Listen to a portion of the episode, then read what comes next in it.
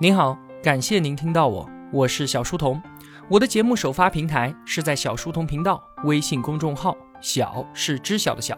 如果想与我们互动交流的话，请在公众号内回复两个英文字母 QQ，我会把交流群推送给您。小书童将常年相伴在您左右。话说啊，在很久很久以前，有一座美丽的热带小岛，上面呢住着三个人，他们叫艾博、贝克。和查理，也就是 A、B、C，小岛上的生活非常的艰苦。他们每天为了生存，就要跑到海里面去抓鱼。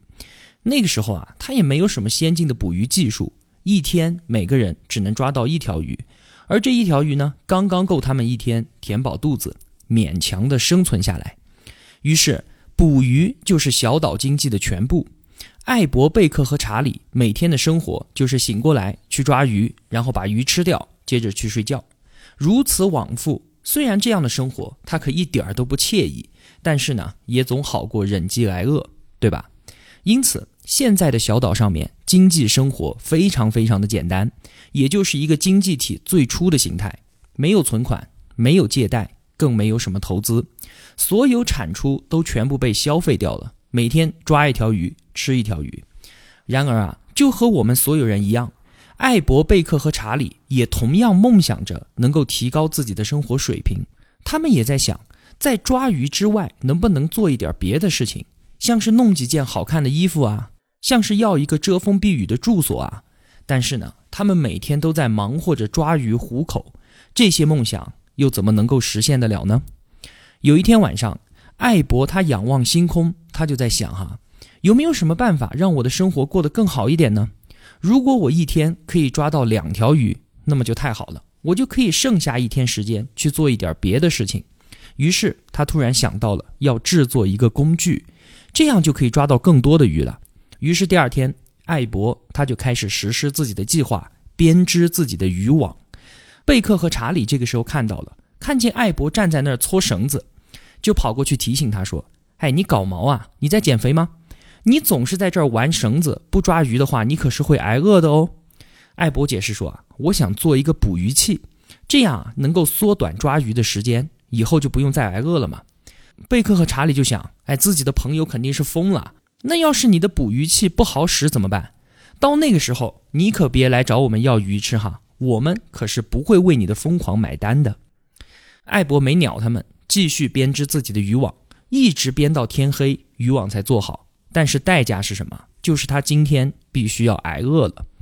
当天晚上，当贝克和查理吃饱了鱼，呼呼大睡的时候，艾博却只能在脑海中幻想着美味的鱼肉来对抗难忍的饥饿。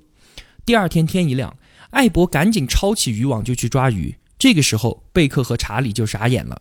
原来他们要花一整天的时间才能够抓到一条鱼，可是艾博却因为有了工具，一天可以抓到两条鱼。从这样一个简单的捕鱼行动，小岛上的经济开始发生了巨大的变化。我们从这个故事中看到啊，艾博向我们展示了一个最基本的经济原则：如果人们想要提高自己的生活水平，就必须要依赖这个原则，那就是消费不足和敢于冒险。什么意思呢？解释一下，什么是消费不足？为了编织渔网，艾博当天他就不能够去抓鱼，对不对？他就必须放弃当天的所得。放弃那一条本来可以吃到的鱼，他这样做可是要忍受着饥饿的。他现在暂时延迟消费，是为了将来能够消费更多的东西，也就是为了捕到更多的鱼。那什么是冒险呢？这个就简单了。除了延迟消费之外，艾博他需要承担风险，因为他自己也不知道自己编织出来的渔网到底好不好用，对不对？如果这个想法失败了。那么他所得到的就是一把什么用处都没有的绳子，还有一个空空如也的胃。说到这里啊，其实蛮有感触的。看看我们身边的那些创业者们，成功与否暂且不说，如果他们没有面对风险的勇气，也没有放弃既得利益的果敢，他们真还就走不上创业这条路，对不对？我们自己和他们相比起来啊，缺少的不正是这两点吗？首先。放不下自己每天本该吃到的那条鱼，拿着每个月的工资，不说能大富大贵吧，但是起码我不至于饿到肚子。其次呢，真的是没有直面失败的勇气，就是害怕放弃一条鱼编织的渔网，我却换不来更多的鱼。所以啊，要迈出这一步，确实的不容易。而就是创业者们的不容易，才给了他们自己一个成功的机会。回到书本来看，艾博编织了渔网，就是创造了资本。在经济学中啊，资本它可不仅仅是指钱，它是指一种设备。这种设备的建设和使用本身，它是没有什么意义的。但是它的意义却在于，利用设备可以制造其他我们需要的东西。实际上，艾博需要的也并不是那张渔网，而是鱼，对吧？因为这张渔网可以给他带来更多的鱼，所以渔网本身才有了价值，才成为一种资本。后来呢，艾博的渔网奏效了，它的生产力提高了一倍。现在它生产的东西可以多于自己消费的东西了，于是就带来了储蓄。现在我们先记住一点哈，就是储蓄才是经济健康发展的命脉，没有它就什么都没有。这里我插一句嘴。我们常说啊，中国老太太和美国老太太买房子的故事，大家都听过嘛，对吧？说美国老太太贷款买房，住了一辈子的房子，到死的时候贷款也还完了。而中国老太太呢，那就悲催了，存了一辈子的钱买了房子，结果还没住上，人就去世了。这个例子我们常常说，但是我们要知道一点，就是每一个提前消费的美国老太太的背后，一定站着一个不断储蓄的。中国老太太，而这一点往往大家都会无视掉。这里稍微提示一下，为什么说储蓄非常非常的重要？说到后面您就会明白了。我们再回到现实当中，看看艾博的工具给我们带来了什么启示。对于除了我们人类之外的所有动物而言啊，经济学可以简单的理解为日常的生存活动，像是食物短缺、天气恶劣、肉食动物的威胁。疾病困扰以及忍饥挨饿的活着，这个就是所有动物的生存常态。而所幸呢，我们人类拥有两样东西，就是我们的大脑和灵巧的双手。正是依靠这两样东西，我们才得以制作工具，我们的生活才会有所不同。否则的话，我们的命运跟其他动物也不会有什么太大的差别。我们大可以想象一下哈，如果所有的机器和工具都不复存在，我们的社会经济会是个什么样子呢？汽车、拖拉机、铲子、斧头、长矛等等等等，这些东西全部都消失了。我们所有的消费品都只能靠我们自己的双手去猎取、去采摘、去种植。那么这个世界会是个什么样子呢？毫无疑问，那样的生活肯定是非常非常的艰辛。工具的出现才带来了一切的改变，使经济的出现成为可能。长矛帮助我们击败猎物，铲子帮我们种植庄稼，而渔网。帮助我们捕鱼，这些工具提高了我们的劳动效率。我们生产的东西越多，可以消费的东西才会越多，我们的生活也才会变得越来越好。努力使有限的资源产生最大的效益，以尽可能的满足更多人的需求，这个就是经济这一概念最简单的定义。而工具、资本还有创新是实现这个目标的关键。牢记这一点，就很容易理解经济增长的原因了。那就是我们找到了生产人类所需物品的更好的方式。不管一种经济后来变得多么的强大，大到城市也好，大到国家也罢，这个最根本的原因是绝对绝对不会改变的。继续我们小岛上的故事哈。现在拥有渔网的艾博看起来是前途一片光明。那另外两个人呢？虽然艾博从来都没有刻意的使他人受益，但是他的资本，也就是他的渔网，其实是帮助了岛上所有的人。我们来看看怎么回事哈。话说贝克和查理啊，他们看到艾博渔网的好处，就跑过来跟艾博说：“哎，兄弟，既然你那个玩意儿你隔一天你才用一次，那你不用的那天借给我们用用可以吧？大家都好朋友嘛，有福同享呗。”艾博呢，还对之前的事儿耿耿于怀呢，心里想着。哎，我可是饿着肚子才编织了渔网的，而且你们两个小兔崽子之前还嘲笑我来着。还有，如果你们把我的渔网弄破了怎么办？或者不还给我怎么办？那我岂不是要从头再来了？风险太大。艾博拒绝了他们的要求。对不住了哈，既然我能做渔网，你们两个自己做不就好了吗？尽管查理和贝克已经看到了渔网的效果，但是他们担心自己一天编织不出这样的渔网。那万一三天都编不出来，我们岂不是要饿死了？于是他们想了一个办法，说这样吧，我们来做一个约定，你的鱼不是多出来了吗？那你借给我们吃，我们编网的时候就不用饿肚子了，对不对？等我们的渔网编好了之后呢，打到了鱼，再把鱼还给你。那么作为回报，你借我一条鱼，到时候我还你两条，怎么样？艾博一听，哎呦，不错哦。虽然借鱼给这两个小子有风险，但是我什么都不用做，就能够多得两条鱼，还可以，是吧？艾博借鱼给他们收取回报，这看上去是在窃取他人的劳动成果，靠别人的辛苦劳动来谋利。艾博的动机只是想要赚取更多的鱼，但是正是因为他的贪婪，才能够给其他人带来意想不到的好处。我们要知道啊，艾博如果不把鱼借给别人，他还有别的方案，比如说他可以把鱼留下来自己吃，这样就不会有任何的损失，但是呢，鱼也不会增长。这个就是储蓄。他还可以放纵一下，不再干活，将自己多出来的鱼慢慢的吃掉，这个就是消费。他还可以用两天的时间再编织出两张网，然后呢，把多余的网租给贝克和查理，每天向他们收取半条鱼的租金。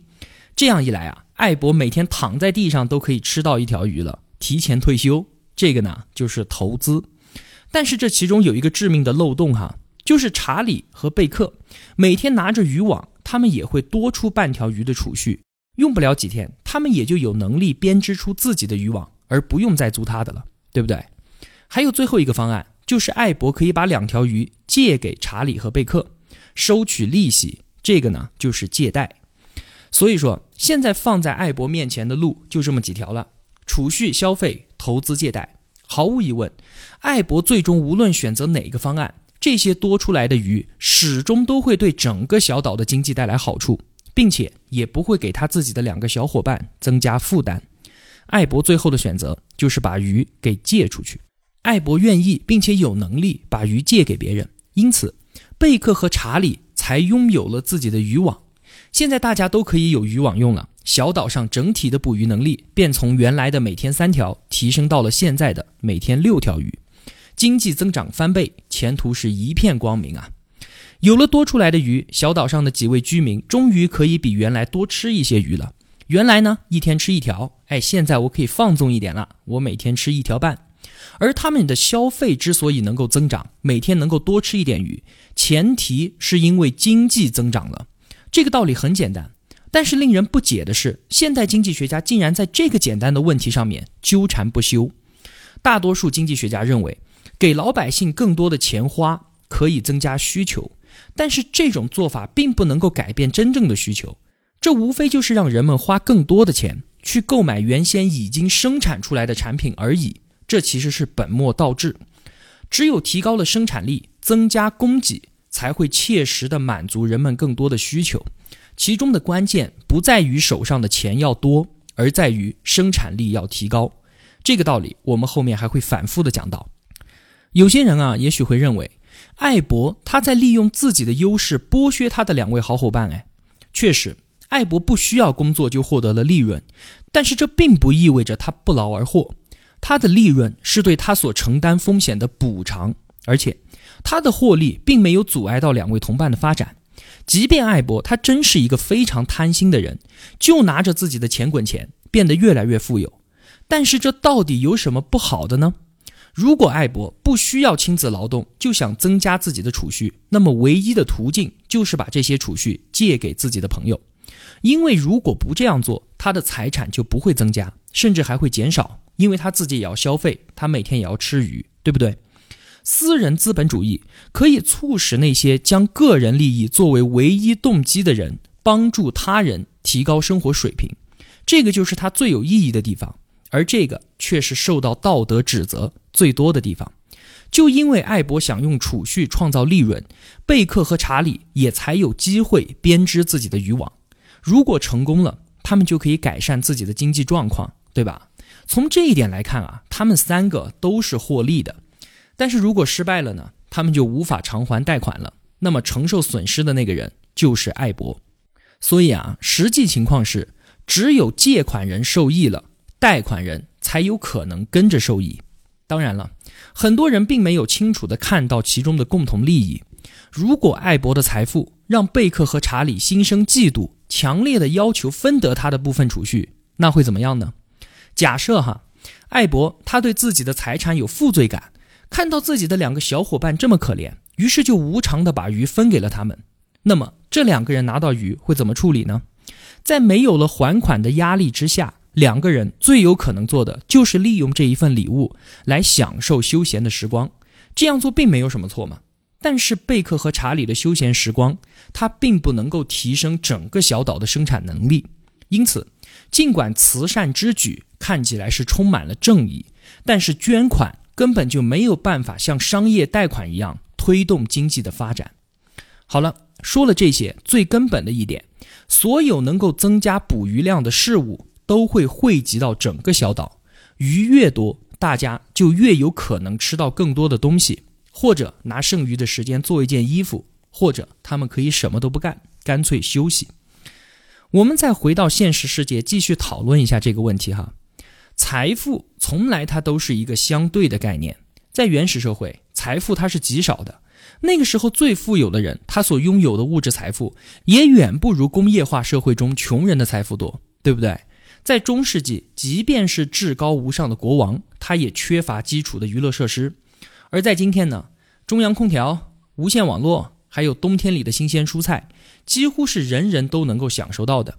尽管贝克和查理认为每天吃两条鱼简直就是奢侈到了极点，可是，在我们看来，这种生活却丝毫不值得羡慕。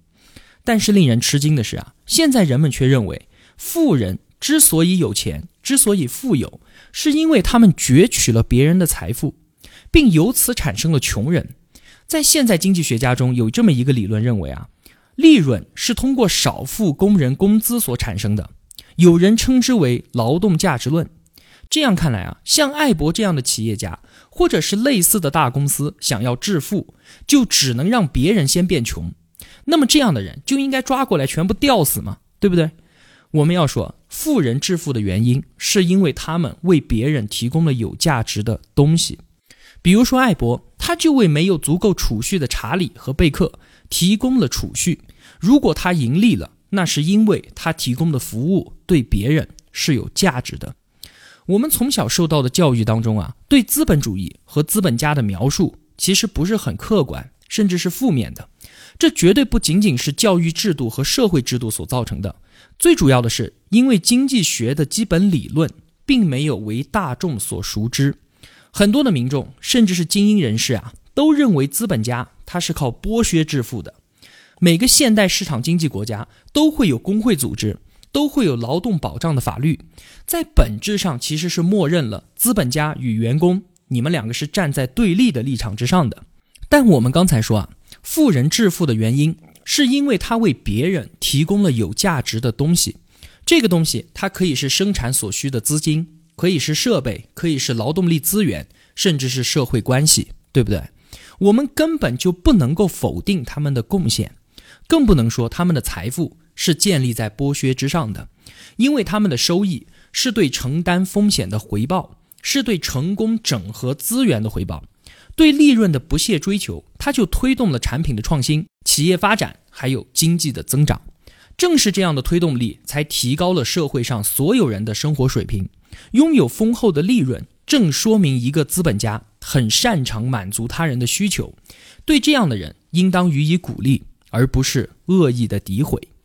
我们中国的市场经济发展到今天，特别是在《激荡三十年》一书中，我们所看到的企业家们的重要性。而今天，很多人也开始认识到了这一点。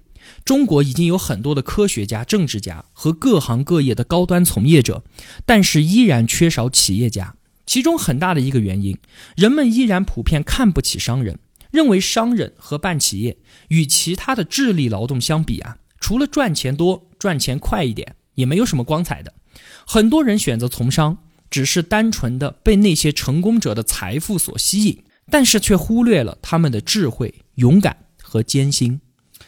再看看美丽的小岛上，结果自然是皆大欢喜了，大家都有了自己的渔网。开开心心的一天抓两条鱼，但是啊，如果贝克和查理拿到艾博的贷款，不是去编织渔网，而是去研究对鱼的催眠术呢？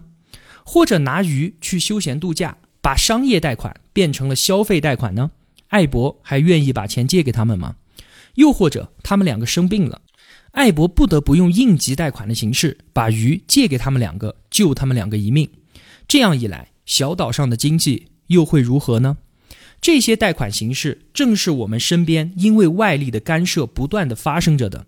这些干涉，比方说它来自于政府。